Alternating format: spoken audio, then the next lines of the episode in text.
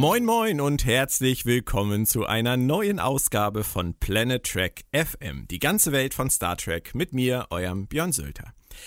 Wir stehen mit dieser Ausgabe Nummer 49 nicht nur ganz, ganz kurz vor einem kleinen runden Jubiläum, sondern auch am Anfang von 24 Wochen Planet Track FM am Stück. Bis in die erste Januarwoche werden wir euch nun wöchentlich neuen Podcast-Content liefern und euch mit allem versorgen, was es zur ersten Staffel von Star Trek Lower Decks und zur dritten Staffel von Star Trek Discovery zu wissen gibt. Heute geht's jedoch erstmal los mit einer Art Bestandsaufnahme. Nennen wir es mal ganz melodramatisch State of the Franchise. Wir schauen noch einmal kurz zurück und werfen dann einen längeren Blick voraus. Was war? Was ist? Was wird? Eingeladen habe ich mir dazu meinen Co-Piloten Moritz Wohlfahrt alias Damok auf dem Ozean. Moin, moin, Moritz. Gute Björn und hallo, ihr da draußen. Schön, dass du wieder da bist. Ja, lang ist's her. Moritz, wir stehen vor 23 Wochen Track-Episoden am Stück. Zehnmal Lower Decks, 13 Mal Discovery, ohne Pause. So etwas gab es nicht mal in der alten klassischen Star Trek-Ära. Da waren zwar die Staffeln länger, aber die hatten dafür Pausen dazwischen. Hier, nun geht's wirklich nahezu ein halbes Jahr durch. Was macht das mit dir? Was fühlst du dabei? Ähm, was macht das mit mir? Arbeit, auf die man sich freut. und das ist ja, und das ist ja nicht so unbedingt der Normalfall, aber wenn ich jetzt an die, diese 24 Wochen denke, das wird mir genauso viel Spaß machen wie die letzten drei Jahre mit, mit dir, mit Claudia, mit Christian, mit, weil es einfach der Austausch, der Austausch darüber ist tatsächlich das, was für mich fast noch mehr Spaß macht als der eigentliche Konsum selbst. Das ist wirklich witzig, weil da sagst du etwas, was ich genauso gestern in einem Gespräch äh, mit einem ganz lieben Freund, der auch aus dem Track-Bereich stammt, hatte. Er sagte das gleiche und ich konnte ihm auch nur zustimmen. Das Drumherum ist eigentlich inzwischen doch das, was am wichtigsten geworden ist, oder? Ja, total. Du hast, das ist in, in, den, in, den, in den Kreisen ist das so ein bisschen wie, äh, privates kleines Weihnachten, eine private kleine Feier, die über 24 Wochen oder 13 Wochen oder 16 Wochen oder sonst wie oder 10 Wochen geht und und du bist, du hast einen gewissen kleinen Teil von dir, der diese gesamten 10 Wochen in Feierstimmung ist. Egal was, egal was da jetzt kommen mag, egal ob man sich aufregt oder ob man was bejubelt oder sonst was, dieser, dieser hintergründige Spaß des Austauschs, der ist immer dabei. Und das ist, das ist großartig. Das ist was, was ich über die letzten drei Jahre tatsächlich lieben gelernt habe. Das freut mich total, weil mir geht es genauso. Ich war nur gerade geschockt, dass es tatsächlich schon drei Jahre sind, aber du hast recht. es ist wirklich. es ist so. Ähm, und gerade dieses Positivbleiben, auch wenn es mal kritisch wird und auch wenn es mal vielleicht ein bisschen gemeiner wird, weil wir halt gelegentlich dann auch mal was nicht gut finden, was ja auch einfach sein darf. Genauso wie man etwas toll finden darf, darf man es auch mal nicht so gut finden. Aber dieses dabei trotzdem positiv bleiben, das möchte ich mir und uns eigentlich auch für die Zukunft gerne erhalten. Auch wenn wir zwar jetzt noch einmal ganz kurz zurückblicken zum Beginn. Und da geht es natürlich um Star Trek Picard, die erste Staffel. Es ist einige Wochen her jetzt, Moritz. Der Staub hat sich, glaube ich, gelegt. Ähm, man hat in unseren Podcast sicherlich mitgeschnitten. Wir waren insbesondere mit dem Ende nicht mehr ganz happy. Aber wenn wir das alles mal wegschieben, Moritz, was bleibt? Björn, du hast es jetzt echt so gewollt. ähm, was bleibt?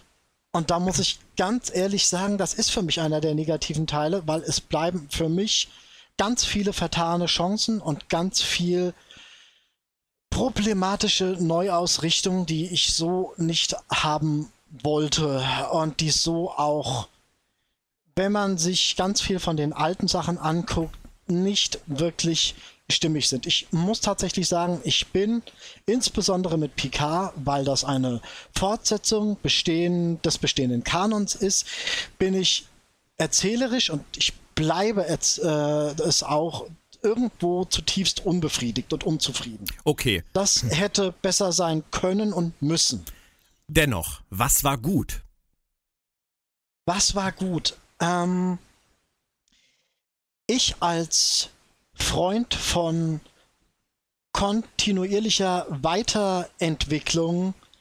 Hab mich gefreut zu sehen, wie es im Alpha-Quadrant weitergeht. Ich habe mich gefreut zu sehen, was ganz unabhängig davon, was aus den einzelnen Charakteren geworden ist, dass es mit denen weitergeht. Das also dass es mit dem Universum an sich, ich bin ja nicht so charakterfokussiert, dass es mit dem Universum an sich weitergeht, das war großartig. Und da war auch einiges, was mir gefallen hat. Natürlich in seiner Ausarbeitung suboptimal, aber auf dem Papier und in der Theorie war viel Schönes dabei. Ich habe kein Problem damit, dass äh, Romulus einer Supernova zum Opfer gefallen ist. Ich habe kein Problem damit, dass ähm, die Romulaner jetzt irgendwo auf irgendwelchen Planeten rumnomadieren und äh, oder nomadieren.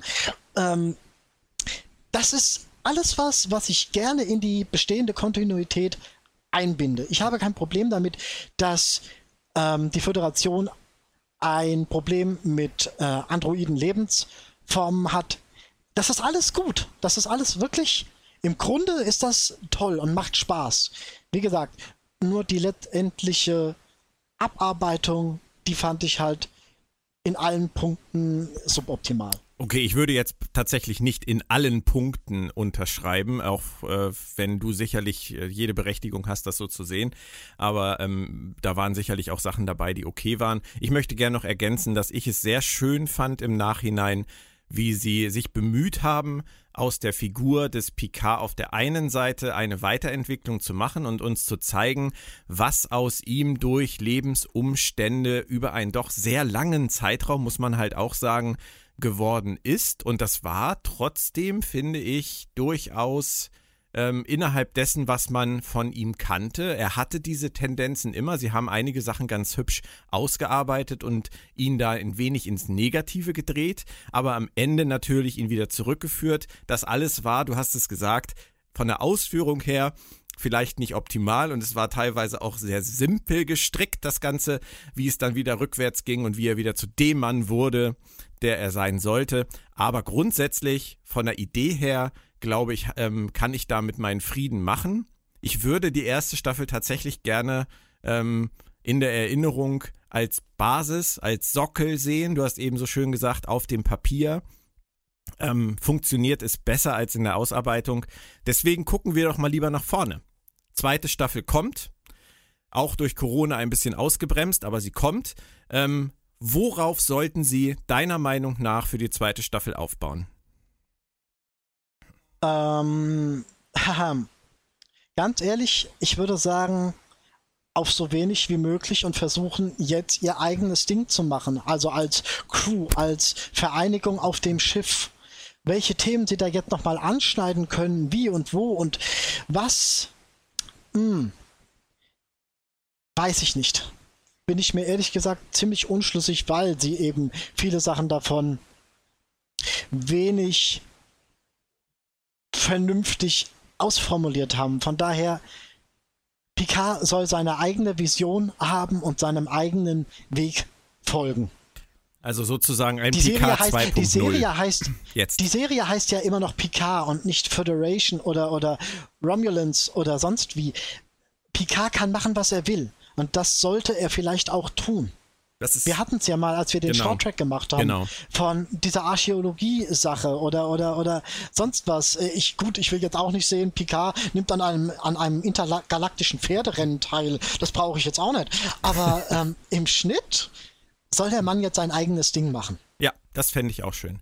Und ähm, alle Themen der ersten Staffel können sie natürlich irgendwie einfließen lassen. Die müssen ja auch Auswirkungen haben. Gerade Picards neuer Status als äh, Halb-Halb. Mensch, Androide muss natürlich irgendwie auch eine Relevanz besitzen. Aber ich würde tatsächlich auch dazu tendieren zu sagen, das am Rande und eine neue Identität für Picard suchen. Also die Frage zu stellen, was macht dieser Mann aus seinem Leben in dieser letzten vermeintlich letzten Lebensphase seines Lebens. Das fände ich interessant. Das ist aber ein guter Punkt. Ähm, da hast du tatsächlich recht. Mit dieser Halb-Halb-Geschichte, da, das ist ein Punkt, an dem sie wunderbar ansetzen können, nochmal an diesem, was macht Persönlichkeit aus, was macht ähm, Intelligenz, emotionale Intelligenz, was macht das, ich will nicht sagen das Menschsein, weil es nun mal in dem Universum von Völkern nur so wimmelt. Was macht, hilf mir mal, find mir da mal ein besseres Wort für, was macht ich weiß, was du meinst. Ich glaube, jeder den, weiß, was du was meinst. Macht den Wert, was macht den Wert eines Lebens aus? Ja. Ob du jetzt Klingone bist, ob du jetzt Cyborg bist, ob du Romulaner bist oder Mensch. Auf der Ebene können sie jetzt nochmal durch seine halb-halb interessant ansetzen. Das wäre ta tatsächlich noch ein Punkt, um es mit allem zu verbinden. Ja, ja den sehe ich. Ja. Okay, das steht uns ja wahrscheinlich erst Ende 2021 bevor, wobei das dann kollidieren würde mit einem anderen Projekt, über das wir später noch äh, zu reden haben. Vielleicht sind sie ja auch schneller und es geht schon irgendwann 2021 im Frühjahr oder Sommer los oder halt erst 2022. We will see. Was aber auf jeden Fall sehr viel früher losgeht, nämlich am 6. August, also am Donnerstag dieser Woche, ist. Also am Morgen oder übermorgen, je nachdem, wer das wann wie hört. Ich mein, das ist richtig. Es ist auf jeden Fall der Donnerstag dieser Woche. Ähm, eine neue Star Trek-Serie startet in die erste Staffel aus zehn Episoden und sie heißt Star Trek Lower Decks. Übrigens, wer sich ärgert, dass die Serie bisher außerhalb der USA und Kanada noch nicht angekündigt ist, muss sich meinem Kontakt bei einem beliebten Streaming-Anbieter zufolge nicht mehr lange grämen. Showrunner Mike McMahon hat es die Tage auch bei Twitter gesagt. Macht euch keine Sorgen. Die Serie wird auch international ausgerollt und natürlich werden auch wir in Deutschland schon bald einen Blick darauf werfen dürfen. Eher früher als später. An dieser Stelle zwinker ich, das könnt ihr nicht sehen, aber ihr könnt es von mir hören. Moritz, Mike McMahon habe ich angesprochen, ein Riesenfan von Star Trek. TNG sind seine Helden. Ich muss dir ganz ehrlich sagen, bei mir macht es da komische Geräusche im Kopf. Ich denke da an einen Herrn John Logan, der das gleiche vor Star Trek Nemesis gesagt hat und was daraus wurde, wissen wir beide. Ähm, Mike McMahon ist der einer der Macher hinter Rick and Morty. Wie stehst du überhaupt dazu, Star Trek in dieser Form jetzt ins Fernsehen zu bringen? Als 30 Minuten Animationsserie für Erwachsene innerhalb des Kanons und ähm, direkt nach Star Trek Nemesis angesiedelt? Äh, grundsätzlich, ich will nicht sagen, ich, ich, will nicht sagen negativ. Nein, so nicht. Ich verstehe nicht, was sie mit diesem Projekt wollen. Ich verstehe diesen Weg nicht, den sie da gehen. Und es ist auch tatsächlich ein Projekt, auf das ich mich jetzt, dass ich jetzt nicht unbedingt mit, mit sonderlich viel Vorfreude erwarte, weil ich einfach nicht weiß, was sie da geritten hat. Aber sie können es mir zeigen. Zeigt es mir und ich werde es danach entscheiden. Aber ich äh, weiß nicht, wie sie auf diese Idee kamen, das unbedingt auf dieser Ebene durchführen zu wollen. Das verstehe ich halt noch nicht. Es es ist halt witzig, weil sie ja auch noch ein anderes Projekt haben, ähm, Animationsprojekt, über das wir später noch sprechen, das darauf abzielt, junge Leute zu Star Trek zu holen, während Lower Decks ja offensichtlich wirklich für ein erwachsenes Publikum gemacht ist. Und da ist natürlich, kann ich natürlich deinen Einwand total verstehen. Also klar, es gibt auch die Simpsons, äh, es gibt äh, Futurama oder Rick and Morty halt oder American Dad oder was auch immer. Das ist ja auch jetzt auch für Erwachsene interessant. Ähm, wollen sie vielleicht einfach nur in allen Sandkisten spielen? Ja, so sieht's für mich aus. So ja. würde ich das interpretieren und das ist halt was, was mich als äh, Kontinuitätskanon-Begeisterten halt weniger interessiert. Aber wem das gefällt, bitte, bitte. Ja, aber warum? Ich meine, ich meine, äh, was jetzt ganz realistisch gesagt, dass es animiert ist, ist dir egal. Ähm, wenn es gut gemacht ist, ist es jetzt einfach nur Kanon. Also es ist ja eine Kanon-Serie, laut Mike McMahon.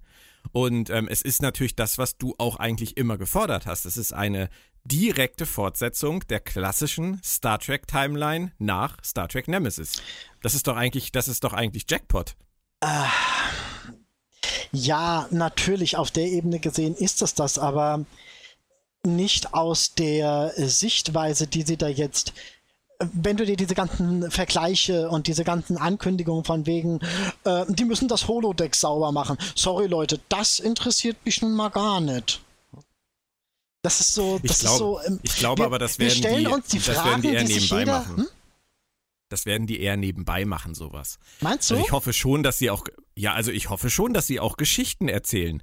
Das glaube ich nicht. Also so wie ich das sehe und, und, und ich freue mich, ich bin der Erste, der sich freut, wenn er das falsch sieht. Die, die wollen jetzt einfach alles durchgehen, was sich äh, ähm, diverse Star Trek nicht kenne, dann immer fragen von wegen, du kennst doch diese Szene bei Stargate, von wegen, ich befinde mich außerhalb der Phase, und warum falle ich dann nicht durch den Boden? Die sich jetzt äh, die, die ganze Folge an so, so, so Running Gigs durchhangeln, um einfach lustig zu sein, um das irgendwie. Äh okay, also du erwartest so eine Art Clipshow von, von verrückten Ideen aus dem Star Trek-Kanon, die wir uns nie gefragt haben oder nie zu fragen getraut haben. So in der Art. Okay. Das ist, das ist, wäre tatsächlich etwas, was mich überraschen würde, wenn sie es nur darauf, äh, wenn sie nur darauf aus sind. Also ich hoffe schon, tatsächlich, auch wenn es nur 30 Minuten sind, auch wenn es animiert ist, aber da sie sagen, es ist Kanon, hoffe ich schon, dass sie vorhaben, etwas zu erzählen. Gerade wenn man TNG mag, wie Mike McMahon, sollte man eigentlich wissen, dass die Geschichte im Vordergrund stehen sollte. Ja, da wäre ich. Äh, das bleibt. Äh, ja. Hast du dir die erste Szene mal angeguckt? Ja, natürlich. Ich komme da gleich noch zu. Ich wollte ah. nur was anderes noch fragen. Hast du, hast du Rick and Morty mal geguckt oder schaust du das? Nee, ist nicht meins. Okay. Äh, okay, es basiert ja äh, so lose auf Zurück in die Zukunft. Das fand ich natürlich immer ganz interessant. Mir war es äh, oft zu wirr, deswegen habe ich es nicht weitergeguckt. Aber im Prinzip ist die Formel von Rick and Morty, so wie ich das immer verstanden habe, ja so eine Art ähm, Familien-Sitcom-Chaos plus wirre Abenteuer der Helden. Und wenn man das jetzt überträgt, könnte man ja denken, dass Mike McMahon tatsächlich das Gleiche macht. Er hat jetzt hier zwar keine Familie, aber er hat halt diese vier Freunde, diese Lower Decks Leute, die äh, zusammenhalten müssen und äh, wo es wahrscheinlich auch um deren freundschaftliche Eskapaden geht und ihren Alltag, plus durchgeknallte Space Abenteuer. Also im Prinzip so eine Art von Rick and Morty auf Star Trek gemünzt. Das würde natürlich eher wieder so ein bisschen für das sprechen, was du gesagt hast. Hm, wir wissen es nicht. Und äh, da halten nicht. sie sich ja auch sehr zurück mit Informationen, wie es tatsächlich aussehen wird. Das, das ist ja das immer nur so, so ähm, Werbesprech, der da natürlich, rauskommt. Natürlich, Und ja. von daher echt, wir wissen es nicht. Aber dann lass uns kurz auf das äh, kommen, was du eben schon angesprochen hast, nämlich das, was wir wissen. Wir haben den Trailer schon gesehen. Der war ja auch bestimmt zwei Minuten lang, zweieinhalb Minuten lang. Und ähm, dann haben wir die erste Szene der ersten Folge Second Contact schon gesehen. Und ähm, wie sind da deine Gefühle zu? das war halt, weißt du, das war halt sowas. Ähm, ähm, ähm, jeder kennt irgendwie die Klingonen, auch wenn er kein Star Trek kennt und er weiß, die Klingonen, die machen immer Ärger, die Klingonen, die wollen immer Krieg führen und äh, alles kaputt machen, wenn sie mal dürfen. Und, und auf diesem Ding wird sich einfach dann letztendlich ausgeruht, wie die dann mit dem, die wedelt doch dann da mit diesem klingonischen Schwert rum, nachdem sie sich betrunken hat oder, oder sonst wie, oder? Ja, ja, ich weiß. Und, ja, ja. Ähm, ja, ja boah, ja, Honor, Honor. Und äh, ähm, ähm, da denke ich mir auch irgendwie, ja, das klingt für mich, da, da, da, da zelebriert jemand Star Trek, der von Star Trek keine Ahnung hat. Bösartig gesprochen. Ah, ja, also das, da wären wir jetzt wieder bei, bei John Logan. Ähm, aber ich, ich würde ihm jetzt die Ahnung von Star Trek, glaube ich, nicht absprechen nein, nein, wollen. Nein, nein, also ähm, das, das, so meinte ich das nicht. Ich meinte es so, so stelle ich mir jemanden vor, der keine Ahnung von Star Trek hat und ja, so. ja, die Klingonen und ah, Krieg und War und Honor und ähm, ja, aber vielleicht bist du als, als Lower Decker auf so einem äh, Schiff, vielleicht ist das das alles, was du weißt über Star Trek. Ich meine, die, die Charaktere sind ja keine Star Trek-Experten. Aber wenn jemand, der sich mit Star Trek auskennt, lustig für Leute schreibt, die ähm, alles noch lernen Vorsicht, müssen. Björn, das ist genauso, dass du kannst doch, mm, du kannst doch nicht sagen, nur weil ich kein äh, Politiker bin, äh, kann ich jetzt, sage ich, die Araber alles Terroristen oder so. Willst du das rausschneiden? Ich weiß nicht. nein, äh, nein, nein, ich verstehe, was du meinst. Ähm, es geht mir darum, dass die ja gerade zu denen auf dem Schiff gehören, die noch sehr viel lernen müssen. Ja, aber Und du kennst doch in einer Welt, in der du lebst, kennst du doch ein Stück weit. Äh, ja, du siehst du das nicht recht, so simpel. Du hast recht.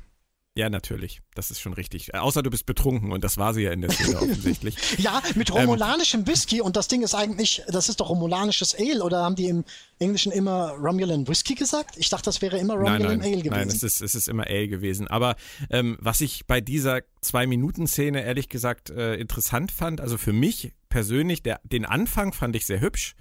Ähm, Gerade so, dass er da äh, so tut, als würde er den Captain, das Captain's Log sozusagen sprechen und dann ähm, überrascht wird von seiner Kollegin, die ihn damit aufzieht. Bis zu dem Moment fand ich das alles super charmant, aber als sie dann anfing, äh, staccato zu sprechen äh, und gar nicht mehr aufhörte zu reden, ja, ja, ja. da habe ich dann halt, da habe ich dann halt nur gedacht, okay, wenn das jetzt so die Gangart ist, 30 Minuten lang, könnte das ein ganz kleines bisschen anstrengend werden. Ähm, so war halt auch der Trailer. Aber Trailern trauen wir beide ja nicht. Also von daher, der, der Trailer war für mich halt geprägt von wahnsinnig viel Hektik. Und ähm, sie haben versucht, möglichst viel reinzuhauen, wobei ich jetzt fand, dass die, die Pointendichte zwar hoch war, aber die Trefferquote relativ niedrig. Ähm, muss man abwarten. Also Trailern traue ich nicht. Nee. Und die ersten zwei Minuten, wie gesagt, du kannst einfach äh, auch eine, eine Episode, die 30 Minuten läuft, kannst du nicht nach den ersten zwei Minuten bewerten und schon gar nicht, wenn dir nur die zweiten 45 Sekunden dieser zwei Minuten nicht gefallen. Das ist alles totale Spekulation. ist es.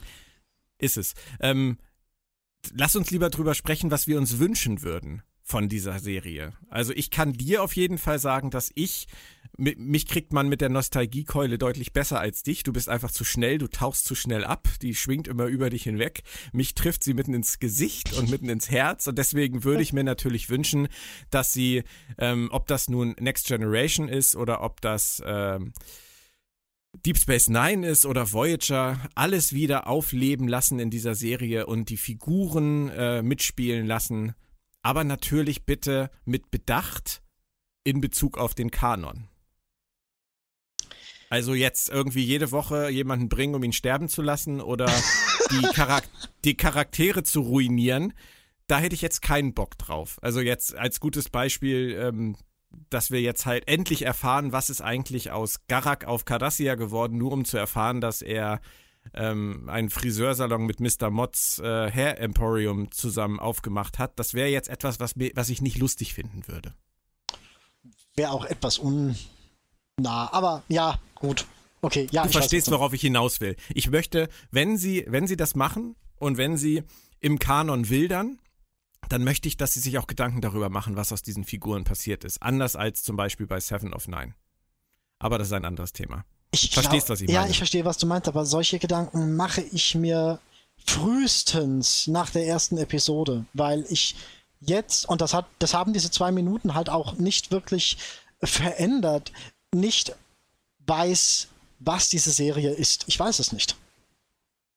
Ich weiß Die gar nicht, ob die das. Version Ich weiß nicht, ob sie das kann. Ich weiß nicht, ob sie das will. Das, das fällt mir echt schwer, da irgendwie sagen zu können, ich möchte, ich meine, du kannst nicht von der Banane verlangen, dass sie schmeckt wie Rind. Das ist der philosophische Tag heute wieder. Ähm, Ja, ich darf ja nicht mehr Käse sagen. Würdest du es denn dir so einfach machen wie ich und sagen, das ist die animierte Fassung von The Orville, weil die bei Star Trek gemerkt haben, dass das ankommt? Glaube ich halt auch nicht. Ich glaube, es wird wirklich Klamauk auf Star Trek-Ebene. Und wenn es guter Klamauk ist, habe ich da kein Problem mit. Aber, Nein, aber ich es- glaube es wird nicht, dann unter Umständen irgendwas- Nee, es wird nur mit, unter Umständen dann mit dem Kanon echt schwierig, oder? Ja, aber die sagen viel. Es sieht halt vielleicht so aus wie der Kanon. Visuell. Mhm. Und das hört sich vielleicht auch so an, obwohl ich das nicht glaube. Aber Wir sind bald schlauer, Moritz. Und ähm, ich bin tatsächlich sehr gespannt. Also, weil, weil meine Erwartungshaltung bezüglich dieser Serie ist, äh, wie, wie sagt man so schön, undefiniert. Ich kann dir nicht sagen, was passieren wird, was uns erwartet und äh, außer dass ich mir wünschen würde, dass sie ein bisschen die Nostalgiekeule schwingen, ist es für mich auch sehr schwer ähm, zu definieren, was da in diesen zehn Folgen passieren wird und kann. Wir haben hier keinen Vergleichspunkt. Also eben Nein. innerhalb des Star Trek-Universums. Nein. Also ich könnte mir tatsächlich vorstellen, dass die, die Nähe zu Futurama größer ist als zu The Orville. Ähm, nette kleine Abenteuer mit sympathischen Charakteren und vielen, vielen Star Trek-Referenzen. So dann wäre, also, ähm, auch wenn ich kein großer Futurama-Fan bin, aber ich habe noch nie eine Episode, in die ich reingesappt habe, äh, abgebrochen. Das fände ich tatsächlich charmant. Auf der Ebene, hm. wenn sie es schaffen, sich auf Futurama-Niveau zu bewegen, das wäre charmant. Ja. Das wäre schön. Das ist auch, ja, können wir mal so sagen, das würde ich mir vielleicht tatsächlich sogar wünschen. Aber ob sie Warten das... Ab? Second Contact heißt die erste ja, Folge. Ja. Finde ich Und, ja schon eine witzige ähm, Idee. Also ja, natürlich. Ich, ich, ich finde es auch total witzig, dass die Abkürzung der Serie laut Mike McMahon LDS ist. Ja, ja gut, okay, aber. Ähm, direkt nach Star Trek Lower Decks im Oktober auf Netflix, das ist zumindest schon klar, startet die dritte Staffel, inzwischen sogar schon, von Star Trek Discovery. Willkommen zur fernen Zukunft. Welcome to the world of tomorrow, wie man bei Futurama sagen würde. Eine völlig neue Situation für die Serie, frei von den Fesseln des Kanon und frei von den Fesseln dessen, was man sich irgendwann mal für die ersten zwei Staffeln überlegt hatte. Wie schätzt du das ein? Was sollten sie mit dieser Situation für diese Serie jetzt tun? Ihr eigenes Ding, wirklich ihr eigenes Ding ohne Zwänge. Und ähm, ja, ich finde es ein bisschen schade, dass es schon wieder drauf hinausläuft. Äh, äh, ähm, Föderation ist weg, na dann machen wir sie neu. Äh, und das von jetzt auf gleich. Ich hätte nichts dagegen gehabt, wenn sie erstmal sich, keine Ahnung, 6, 7, 8, 9, 10 Episoden lang orientieren. Wie sieht's da drüben aus? Wie sieht's da hinten aus? Oh Gott, da unten, da ist ja Blut auf dem Boden. Und, und, und nach Episode 10 zu sagen, okay, wir müssen die Föderation wieder aufbauen, aber diesen Schritt gehen sie ja scheinbar sofort. Das finde ich schon von Anbeginn ein bisschen schade, aber könnte mir noch, könnte mir noch glaubhaft präsentieren. Glaubst du denn, dass das das einzige große Thema der Staffel ist? Ähm, Gehe ich momentan tatsächlich so von aus, ja. Also glaubst du, dass sie den Ballast sozusagen zurücklassen? Alles, was so Klingonenkrieg, äh, Myzel-Netzwerk, äh, Tardigrade, Spiegeluniversum, können sie gar Calypso, Short Track. Naja, okay, Calypso spielt er ja irgendwo in der Richtung. Das ist mhm. ja, das ist ja noch so ein Stück Kanon, den sie sich da gebaut haben. Aber ansonsten, ja, ich kann mir vorstellen, dass sie, dass sie, oh je, oh je, äh, ihr, ihr, ihr Pilznetzwerk lustig weiter bereisen werden, weil das so der einzige Pluspunkt ist, den sie technologisch haben. Ich gehe mal davon aus, in den tausend Jahren ist niemand dahinter gekommen, wie das geht, weil nur Stamets so schlau ist. Ähm, und wie gesagt, jetzt äh, haben sie die äh, Inferno-Torpedos und äh, die Nova-Bomben haben sie sich auch ausgeliehen. Was ich sagen will, sie könnten der Discovery technisch gesehen das Wasser so dermaßen in zwei Sekunden abgraben, aber nein, die Discovery hat noch den Sporenantrieb. Und das ist so der einzige Grund, weswegen die da in der Zukunft noch überleben können. Ja. Siehst du denn die dritte Staffel immer noch so als Durchgangsstation? Also glaubst du an eine Fortsetzung der Serie darüber hinaus? Ähm, ich dachte, Staffel 4 wäre bestellt.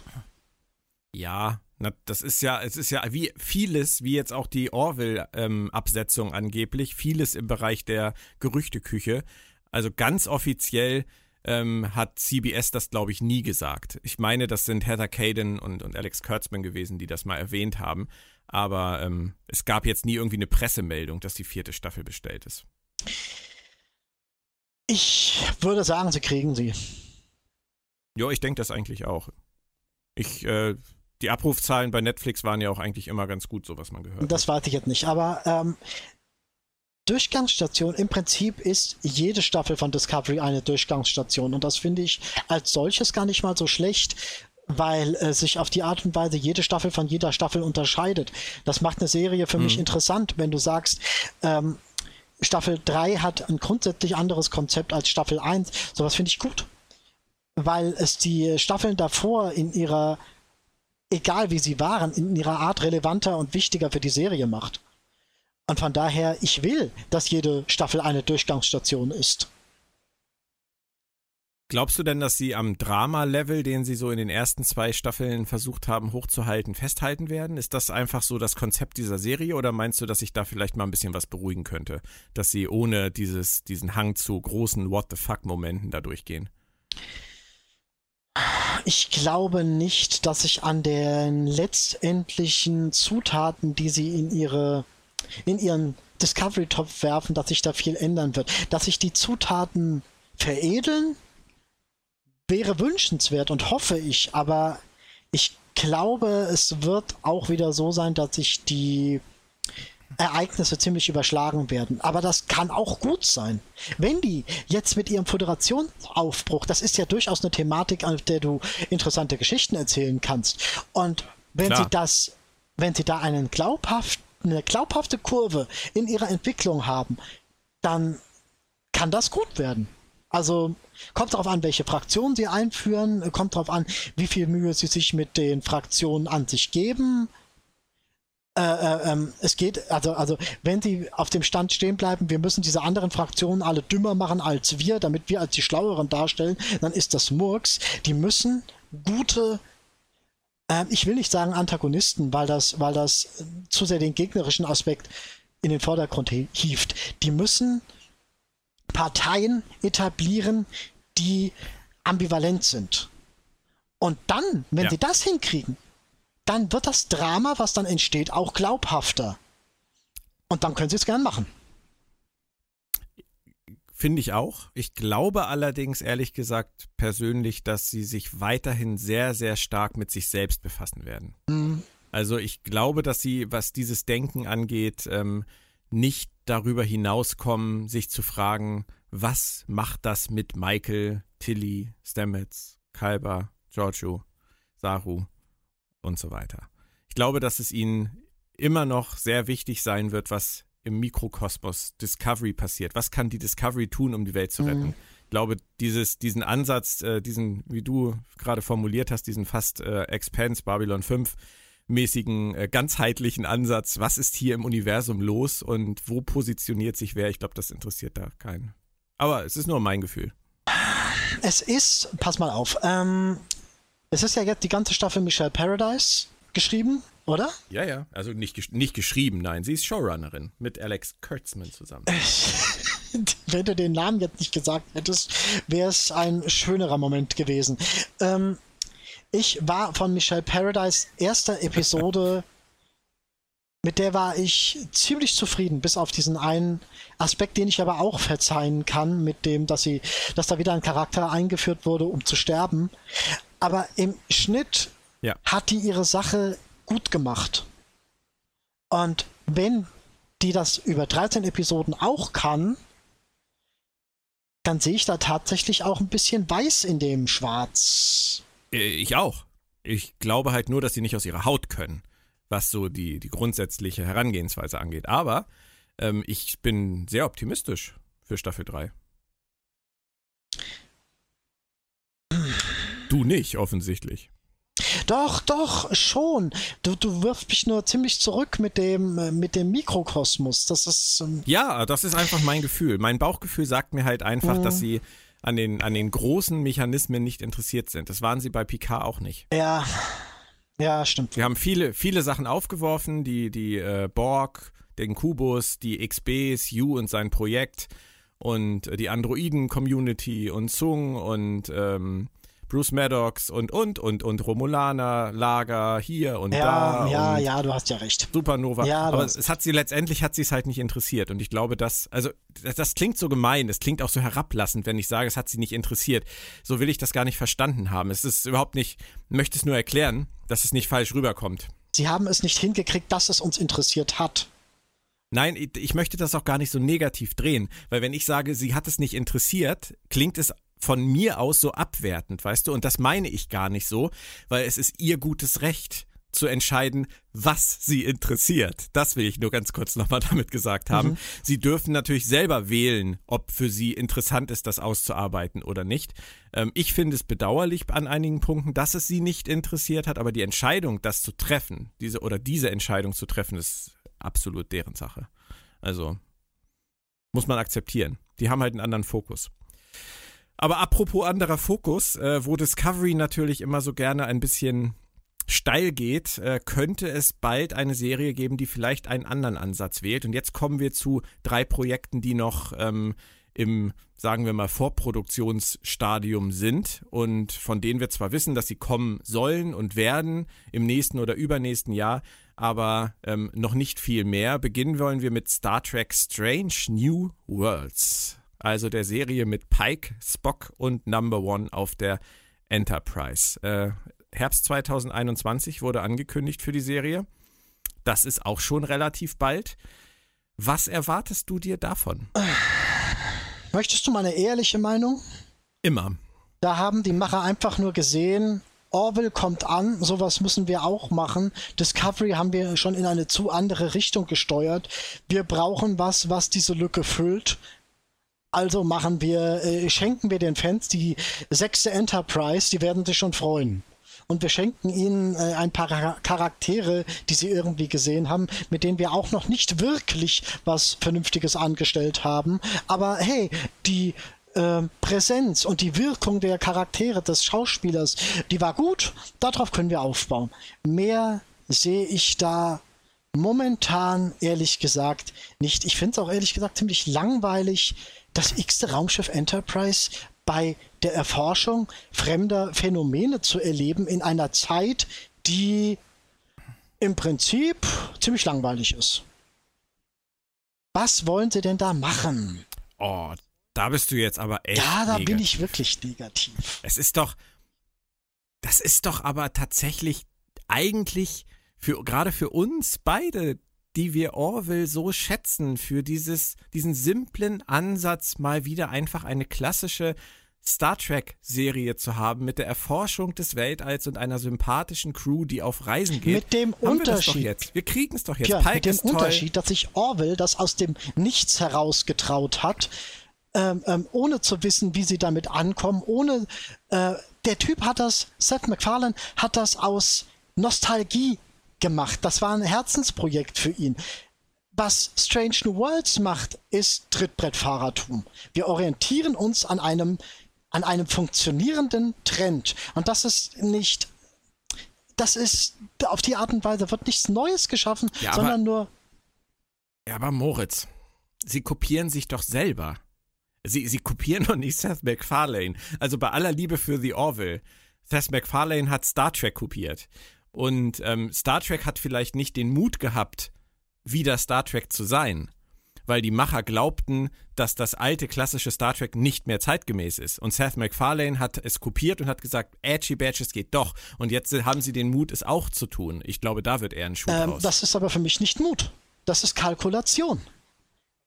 Das habe ich auch nicht behauptet, dass das Mut ist, aber es ist doch letztendlich egal, was uns eine gute Serie bringt, oder? Mm. Lässt du dir eine Serie, die dir vielleicht am Ende wirklich Spaß macht, dadurch verleiden, dass irgendjemand anders mutiger war? Ähm, nein, verleiden tut es mir mehr dieses, wir bauen es auf dem Rücken von wiederum bekannten Charakteren und wir bauen es in einem zeitlichen Rahmen, der scheinbar der herrschende Fan-Lieblingszeitraum ist. Das ist mein einziges Problem damit, dass es tatsächlich wieder ein Prequel ist. Und auch noch ein sehr begrenztes Prequel. Unglaublich Mal, begrenzt. Weil wir Pikes, Pikes Schicksal kennen und ähm, wir auch wissen, was aus dieser Crew, aus diesem Schiff wird, wer es übernehmen wird. Wir wissen auch, wann es passieren wird. Also sie, sie begeben sich da ja jetzt äh, in einen wirklich ganz engen Kanal. Was natürlich auch vielleicht dafür sprechen könnte, dass Strange New Worlds wirklich so eine Limited Series ist, die vielleicht für ein paar Staffeln, zwei, drei Staffeln oder so angedacht ist und dann endet mit dem großen Moment der Übergabe des Schiffes. Ja, genau. Und da wollen sie dann wieder einen Captain Kirk finden und dann finden sie wieder einen Captain Kirk und dann, oh, der Schauspieler, äh, dann hängt es wieder an dem Schauspieler von wegen, wenn er passt, dann machen wir jetzt plötzlich eine äh, Post-Toss-Ära und wenn es nicht passt, äh, nein, dann nicht. Aber sie versteift sich einfach meiner Meinung nach auf die falschen ähm, Initiierungsfaktoren. Das ist das, was mich stört. Naja, sie, sie spielen halt in allen Sandkisten, wie wir vorhin schon festgestellt haben, ne? Ja, aber nicht aus Mut. Tut mir leid, nicht aus Mut. Ja, in, in dem Fall nicht. Naja, in dem auch Fall haben sie dem- sich tatsächlich, denke Auch ich. in dem Lower Decks ist das nicht, ist das auch schon, wir reiten auf der Rick and Morty Futurama äh, äh, Comedy, Humor für Erwachsene. ähm, Naja, jetzt erwartest du aber, dass sie, dass sie die Welt neu erfinden. Also, dass sie jetzt, ähm, wenn sie jetzt versuchen, irgendwie Star Trek in andere Bereiche auszuweiten, dass sie jetzt nicht das Rad neu erfinden, sondern auf äh, funktionierende Züge aufspringen, das kann ich schon verstehen. Ich finde es halt mutlos. Wir, sonst, sonst, sonst, sonst treten wir dieses Argument jetzt wirklich tot. Also das, das können wir dann nachher bei Prodigy, wenn das Thema noch kommt, ja genauso sagen. Dass äh, Star Wars das ja auch schon versucht hat, äh, die jungen Fans einzufangen mit einer Animationsserie. Das macht Star Trek jetzt auch nach. Klar, natürlich. Da, wenn wir das nachher haben, das Thema, und du sagst exakt das, hast du wieder recht. Aber ich weiß nicht, ob das so, ob das so relevant ist.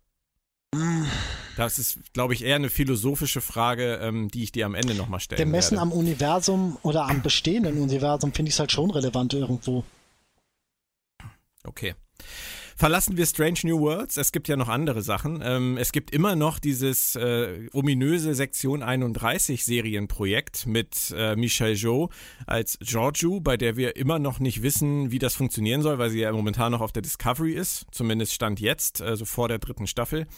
Ähm, glaubst du noch, dass das kommt? Äh, ominös trifft sie halt ziemlich gut. Äh,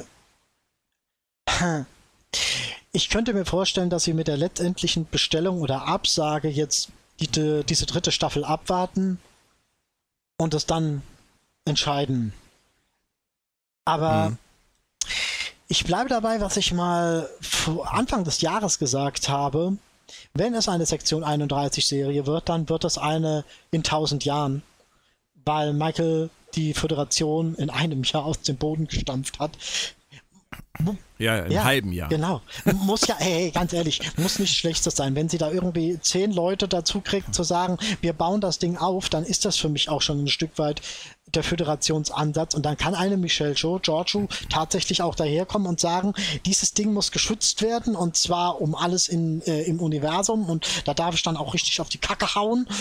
Und ja, das lasse ich mir vom Konstrukt her tatsächlich noch verkaufen. Und das wird dann so eine, so eine wilde Haus des Geldes, heistmäßige Abenteuershow oder wie stellst du dir das vor?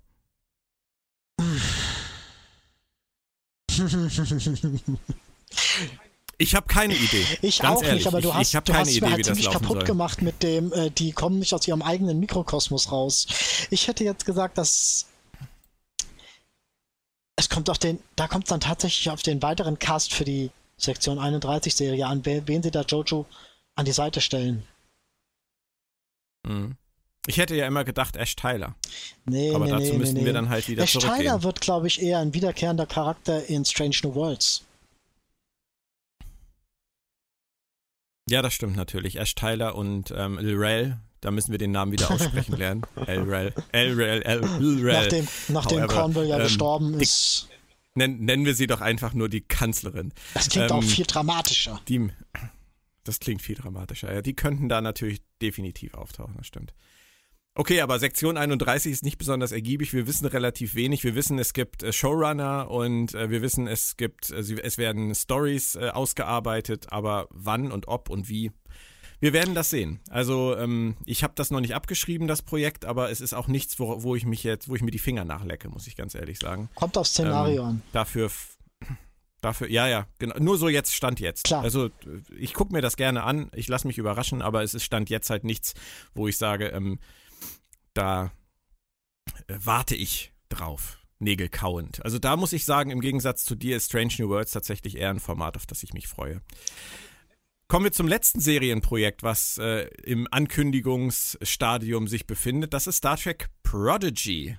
Und zwar ähm, wieder eine Animationsserie und diesmal für ein jüngeres Publikum. Teenager, die ein verlassenes Raumschiff der Föderation finden und die Galaxie nach Abenteuern und Sinn absuchen. Das klingt jetzt für mich erstmal mega trackig, muss ich sagen.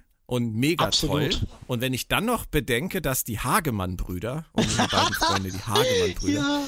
ähm, die ja für Ninjago zum Beispiel und für Trollhunters äh, verantwortlich waren, dahinter stehen, habe ich dabei gar kein mieses Ich hab- Gefühl. Wenn die Oder? da eine zusammenhängende Geschichte erzählen, also ein richtig schönes Serial hinlegen, dann freue ich mich da ziemlich drauf.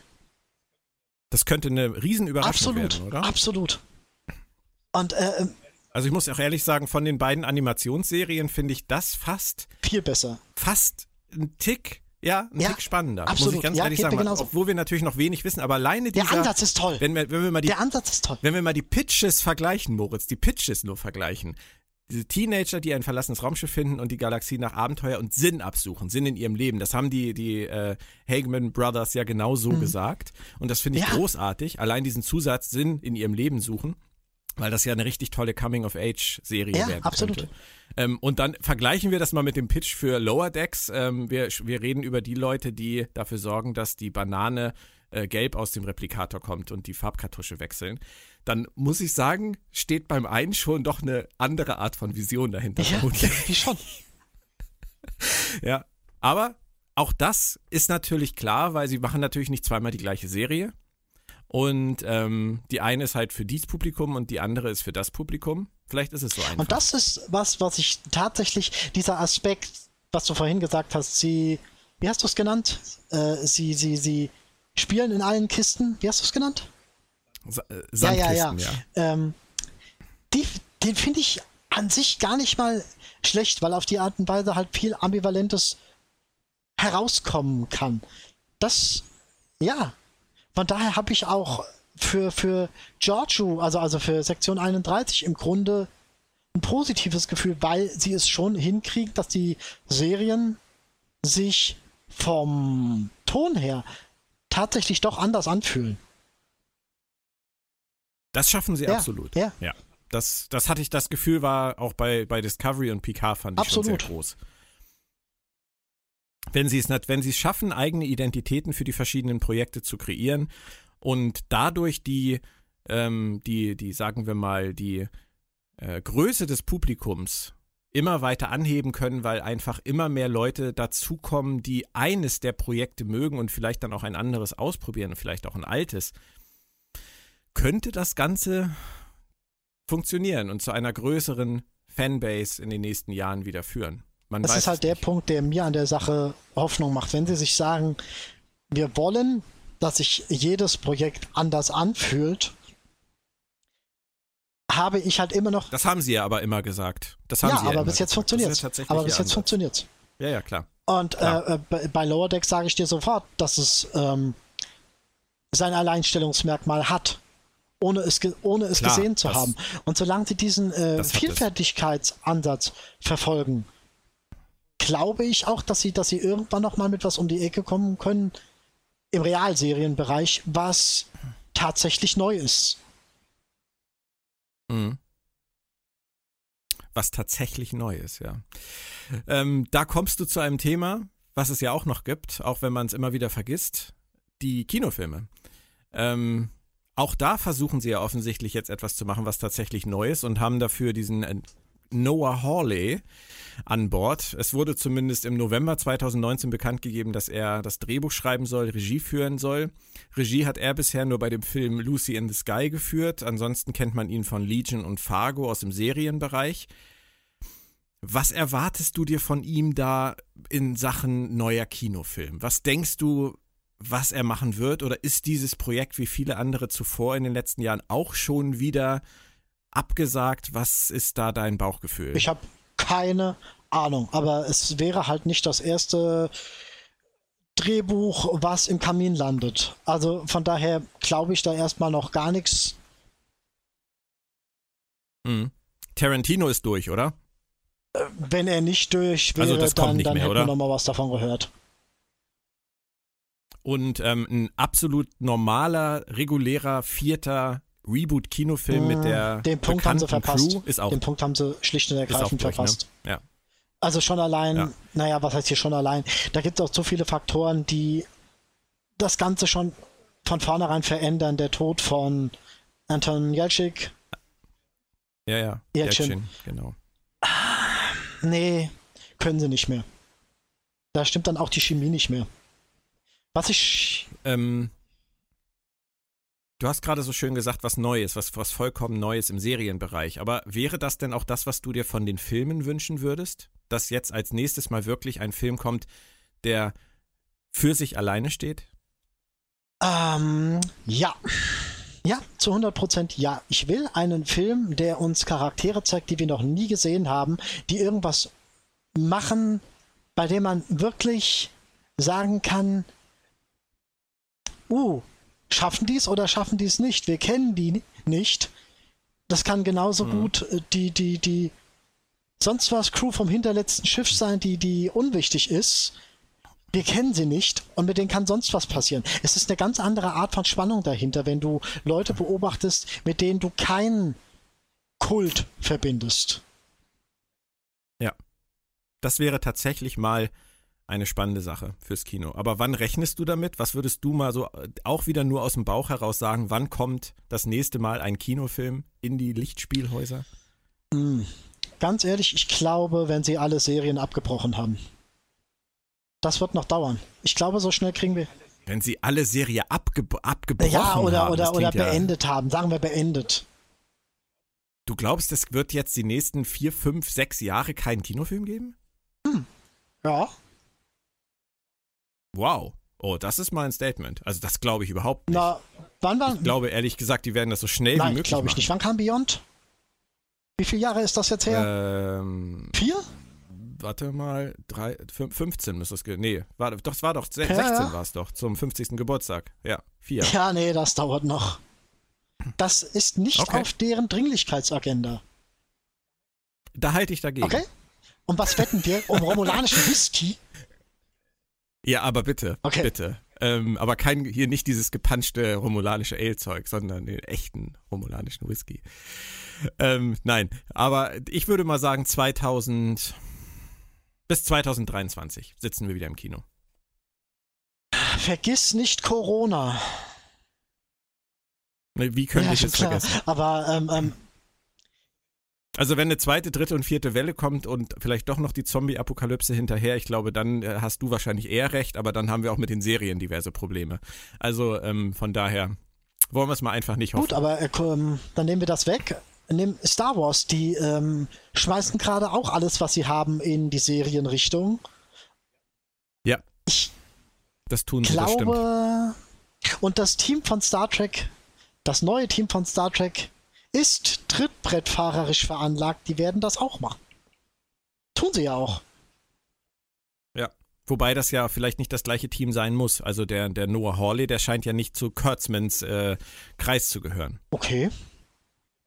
Wir warten das ab. Wir warten das ab. Ich würde gerne noch was Generelles von Jetzt dir wissen. kommt's. Ja. Ähm, das ist weniger spektakulär, als ich es jetzt angekündigt habe. Wenn du dir mal, wenn du dir das mal so kurz vor, ähm, mal so kurz für dich äh, vor deinem geistigen Auge Revue passieren Mhm. lässt. Star Trek, Star Trek Animated, TNG, DS9, Voyager, Enterprise. Das sind sechs Serien, die wir von 1966 bis 2005 gesehen haben. 39 Jahre, sechs Serien. Seit 2017 haben wir jetzt Discovery, die Short Tracks, Picard, Lower Decks, Prodigy, Strange New World und Sektion 31 wahrscheinlich. Das wären sieben Serien, die in innerhalb von vier Jahren dann gestartet sein werden.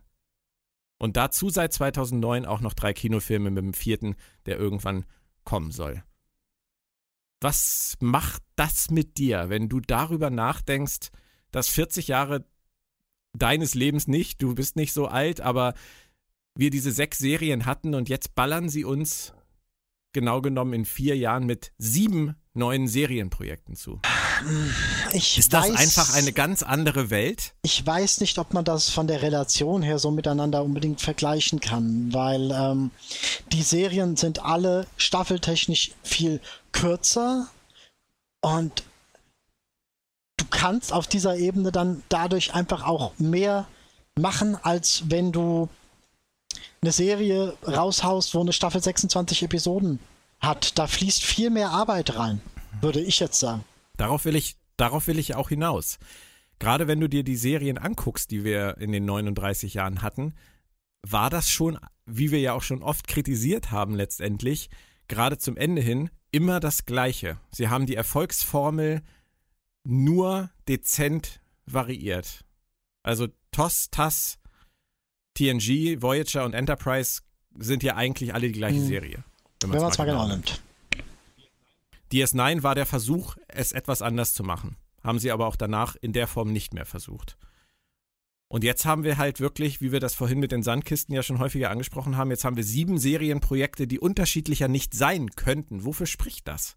Ist, ist die Erwartungshaltung der Menschen, die Aufmerksamkeitsspanne der Menschen, das Konsumverhalten der Menschen, hat sich das wirklich so extrem verändert, dass du heute halt einfach diese formelhafte Serienpolitik so gar nicht mehr machen kannst? Ich glaube, dass Serien im Generellen einen viel höheren, ähm, einen viel höheren Bedeutungsgrad haben und einen viel höheren Stellenwert in, in der Kultur einnehmen. Ich glaube, es ist letztendlich eigentlich nur eine normale Entwicklung in der Relation. Also, ähm, Vor allem ja wahrscheinlich auch durch, durch Streaming Ja, ja, einfach ja, vorangetrieben, absolut, auch in absolut. den letzten Jahren. Ja. Dieses kurze Wegkonsumieren ähm, ist natürlich sehr in Mode gekommen. Und die, die großen Network-Serien, die wirklich mit über 20 Folgen an den Start gehen, die werden wohl doch eher aussterben, oder? werden sie, aber du darfst halt auch nicht vergessen, dass sie zum Großteil auch durch ihren äh, Prozeduralcharakter halt ganz anders konzipiert und geschrieben wurden. Ja, absolut. Das stimmt. Ich denke, dass. Aber ich. Nee, nee, mach du. Nee, nee, sag ruhig. Ich wollte dich Ich nicht denke, unterbrechen. wir haben heute einfach ein ganz anderes Zeitalter, was Serien angeht, das man mit dem damaligen nicht mehr gleichsetzen kann. Und ähm, damals, dass sie ähm, nach Next Generation, wo sie Deep Space Nine im Prinzip etabliert hatten, das ja wohl ähm, anfänglich relativ lange strauchelte und sie ja deswegen Voyager ins Leben gerufen haben, so habe ich das jedenfalls immer verstanden. Von wegen, sie wollten sich auf was ausruhen, was, von dem sie wussten, dass es quotentechnisch funktionieren könnte. Das war ja schon ein großes Ding, dass plötzlich zwei Star Trek-Serien gleichzeitig liefen. Absolut, ja. Und von daher, das machen sie im selben Rahmen halt heute auch. Mhm. Ist es Overkill? Schon oder ist es für dich Äh, noch keine? nein, weil die nein, nein, nein. Episodenzahlen so nein, nein, niedrig nein, sind. nein, Hm. definitiv nicht, weil sie, wie wir ja gesagt haben, sie es ja hinkriegen, dass sich jede Serie voneinander abgrenzt. Und das Ja. können sie ja. Picard hat einen komplett anderen Erzählfluss als äh, Discovery und Lower Decks hat einen komplett anderen Ansatz und Prodigy hat einen komplett anderen Ansatz als Lower Decks, auch wenn es von der Machart ähnlich sein wird und so weiter und so fort. Also durch dieses Verteilen auf die verschiedenen, hm, ich nenne es trotzdem mal Genre, gehen sie dem Overkill aus dem Weg. Hm. Bis jetzt. Dann kann ja, dann kann ja auch noch mehr kommen. Academy-Serie und Garaks Abenteuer auf Cardassia und äh, Jakes äh, Leben als Autor und ähm, die Holo-Geschichte von Captain Proton könnten wir noch machen. Ich will, dass ähm, Miles O'Brien seine Tochter Molly mit einem Cardassianer im Bett ertappt. das lasse ich jetzt mal so Nein, stehen. ich finde das toll. Weil dieser Mann ähm, mit den Cardassianern seine ganz eigenen Erfahrungen gemacht hat und wenn Molly sich in einen Cardassianer verliebt und ihn heiratet und kleine süße Cardassianer-Babys ja. kriegt. Und jetzt, jetzt setze das in Bezug zu dem Charakter, zur Charakterentwicklung, zur Charaktergeschichte. Du könntest da mit Molly und Academy und da kannst du und, und wenn du O'Brien als Vater mit reinbringst, da könntest du einer Geschichte was hinzufügen. Was entwicklungstechnisches, was sie ja immer wieder mal versucht haben, mit The Wounded, mit Cardassians. Das kannst du, solche Sachen. Ka Kardashians? Was? Ich, hab, ich hab's mit S gesagt. Glaube ich. Die ist doch so. Ich bin manchmal, manchmal so froh, Moritz, dass du die Telefonnummer von Alex Kurtzman nicht hast. Meinst du, der will mich dann haben? Der, der, der, ja, jeder, jeder würde das wollen. Also die, die Idee jetzt war auf jeden Fall, also äh, sagen wir es mal so, wir hüllen den Mantel des Schweigens darüber, bitte. Ich verstehe, worauf du hinaus willst. Absolut. Aber ich weiß nicht, ob ich eine Miles O'Brien Sitcom, Polit-Sitcom. Ich sehe es als Drama, die, nicht als Sitcom. Ja, ich hatte vielleicht zu sehr die Ed Mercer Kelly-Szene im Kopf, wo er seine Frau mit dem blauen Alien im Bett erwischt gerade. Ähm, als Dramaserie, ja. Aber dann haben wir schon wieder so einen kaputten. Wieso kaputt? da ist niemand kaputt. Der, ja, doch, der muss dann jetzt wieder die Geister der Vergangenheit heraufbeschwören. Er muss dann wieder gegen seine kardassianische Vergangenheit mit den Kardassianern ankämpfen. Aber dafür muss er nicht kaputt sein. Nein. Nee. Muss er nicht, aber Miles O'Brien wurde in Deep Space Nine doch kaputt gemacht wie kein anderer. Aber noch. Der muss doch nicht noch mehr durchleiden, Moritz. Weil Molly mit einem Cardassianer zusammen ist. Hm? Ja. Der Mann hat doch echt genug durch. Es gab doch die Folterfolge des Jahres bei Deep Space Nine immer mit ihm. Also ich weiß nicht. Ja, aber gut, wenn es Captain Proton gibt und, ähm, und Garax äh, Schneider-Geheimnisse auf Cardassia, dann ist vielleicht auch Platz für Miles und Molly. Das klingt fast wie Mike äh, und Molly, also von daher, da sind wir doch wieder gar nicht so ja, weit ja. weg von der Sitcom. Aber nein, ich will ein Jugenddrama mit Aufarbeitung und. Aber egal, ich äh, okay. habe sowieso einen ganz anderen Serienkosmos an Star Trek-Serien, den ich sehen wollen würde. Aber was soll's. Wir könnten so eine Dawson's Creek-artige Serie machen, wo wir über mehrere Staffeln erleben, wie ähm, Freundschaften entstehen, äh, die Leute erwachsen werden und am Ende der Serie gehen sie dann alle zusammen zur Sternenflotte. Da müssten sie eher schon bei der Sternenflotte sein.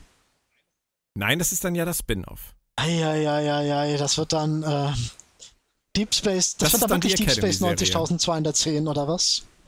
Genau, genau, ja, ja. Und dann kommen The Academy Years. Da kann man, wir können noch jahrelang so weitermachen. Also, ähm, Meins hatte aber wenigstens den, einen äh, trackischen Ansatz. Ja, das stimmt. Das stimmt. Aber auch du wilderst damit natürlich wieder extrem im Mikrokosmos. Ne? Das muss man auch sagen. Das, was wir oft bei Picard kritisiert haben, dass sie einfach auch nicht aus dieser kleinen Welt rauskommen und keine neuen Ideen haben, das willst du jetzt gerade genauso machen. Genauso wie ich der sich wünscht, dass wir erfahren, was mit Garak los ist, ähm, kommen wir immer wieder zurück auf unsere Favoriten und Lieblingsmomente aus den ganzen Jahren Star Trek, die wir irgendwie wieder neu erleben wollen und wiedersehen Ich sagte wollen. ja anfänglich. Von daher, naja, nee, aber von daher, die Autoren und Produzenten, die machen, glaube ich, schon im Gro das, was äh, sich viele, viele Fans wünschen. Ich sagte ja anfänglich, in der Theorie klingt vieles hm. davon ja auch gut. Wir werden ab nächster Woche dann auch in der Praxis sehen, wie Star Trek Lower Decks funktioniert oder eben nicht. Ähm, für den Moment würde ich sagen, State of the Franchise ist erstmal durch. Das war's für heute. Vielen Dank, Moritz. Das hat mir wieder mal sehr viel Spaß gemacht. Ich hoffe, dir auch. Mir auch, Björn. Sehr viel. Kommende Woche starten wir dann gemeinsam durch mit Star Trek Lower Decks und dann auch mit weiteren beliebten Gästen immer mal mit an Bord, wie zum Beispiel Christian Humberg, Claudia Kern, Torben Kessler oder auch Mike Hillenbrand. Eine Anmerkung noch in eigener Sache. Mein neues Sachbuch, die Star Trek Chronik Teil 1 über Star Trek Enterprise, ist ja schon seit etwa zweieinhalb Monaten als Print auf dem Markt, erscheint diese Woche aber auch als E-Book.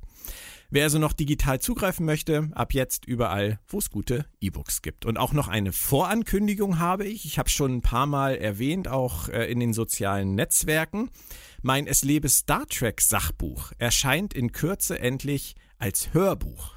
Und da haben wir einige Überraschungen an Bord. Einfach mal bei Twitter, bei Facebook mir folgen und schauen. Da werde ich das auch demnächst ankündigen, wann es dann genau losgeht. Bis dahin verbleiben wir beiden hier mit trackigen Grüßen, nicht mit dreckigen Grüßen.